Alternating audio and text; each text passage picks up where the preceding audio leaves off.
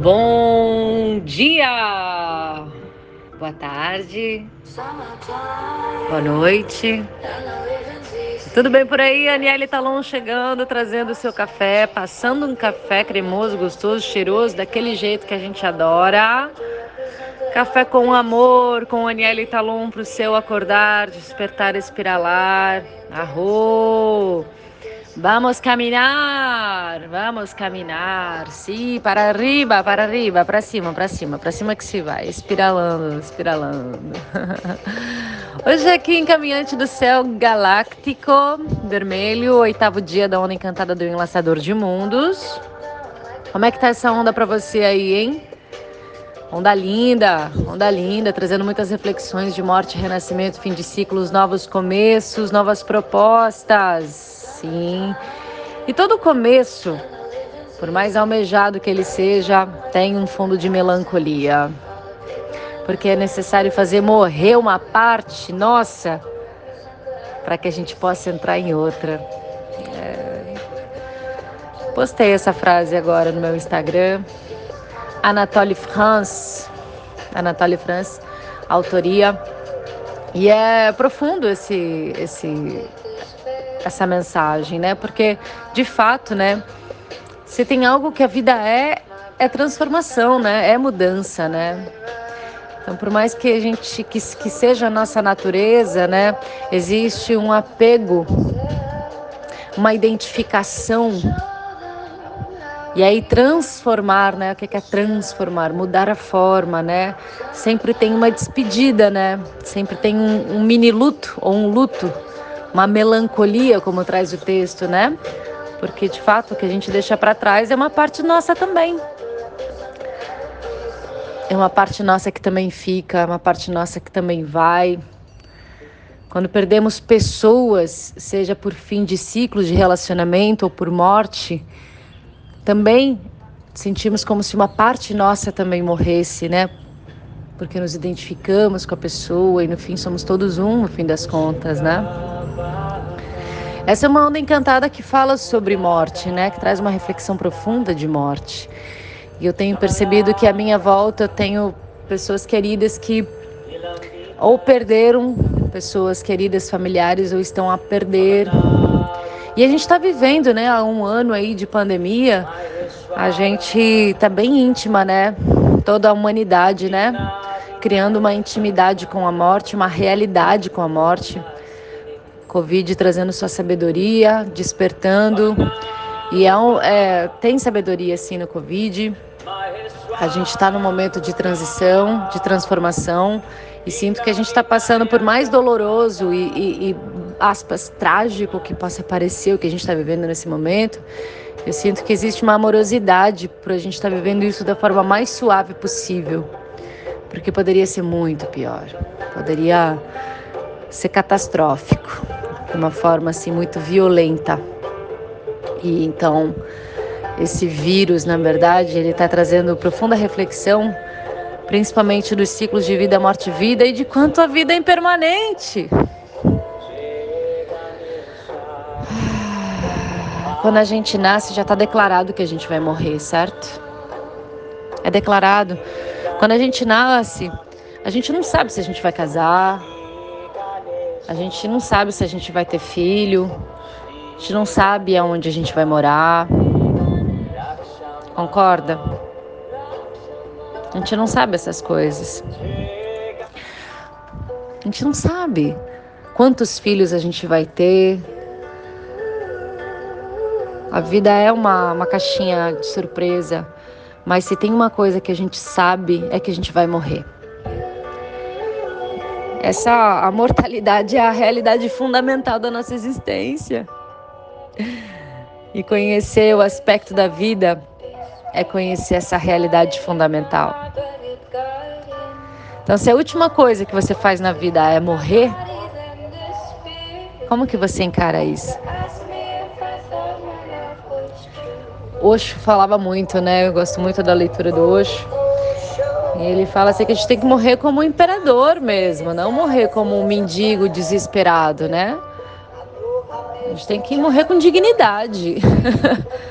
Porque se você acha que você acordou hoje e ganhou mais um dia da sua vida, é, você está muito enganado, você está perdendo um dia da sua vida. Não é um dia a mais, é um dia menos. É um dia menos. E na verdade a gente está morrendo cada dia, porque células nossas estão morrendo e estão renascendo, né? Tá vendo uma, uma transformação celular em nós, né?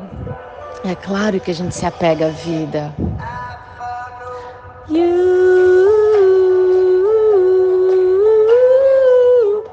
A gente se apega porque a gente quer manter a vida. Porque tem um pulso de vida dentro de nós. Então a gente preza a vida, a gente pulsa pela vida. Mas a lei da vida é a lei da impermanência. Então, se a gente não deixa esse corpo barra vida aqui, né? O que é, o que é vida, né? Vida não pode ser só essa, essa matéria, né?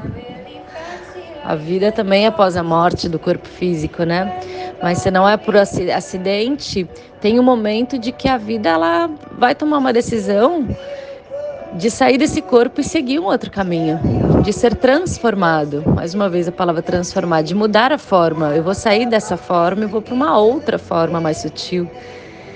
Então tem decisões que a gente não toma pela nossa mente racional, a vida toma. Se tem uma coisa que a vida toma é a própria vida. Que profundo. É, mas eu tenho refletido muito. Acho que as mortes nos fazem refletir, né? quando a gente perde alguém querido, né? Acho que a gente nunca pensa tanto na vida quanto num velório. Concorda comigo que a gente pensa muito na vida no velório? Quando a gente perde alguém querido, a gente reflete sobre a vida daquela pessoa, sobre a existência daquela pessoa e quanto a vida pode ser fugaz.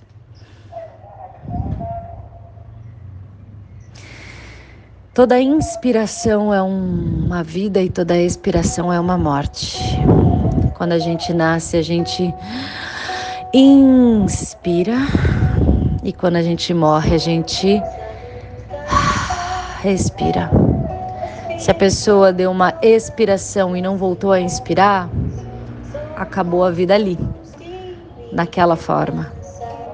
Então a gente fica nesse ioiô de vida e morte, vida e morte, vida e morte.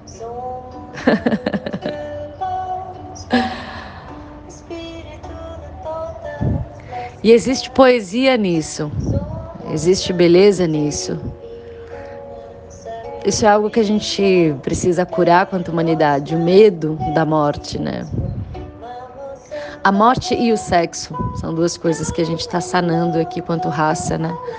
Trazendo mais luz e consciência. Então, o que eu estou falando hoje, né, caminhante do céu galáctico, trazendo a integridade dessa caminhada, né? A integridade, o tom galáctico é o tom da integridade.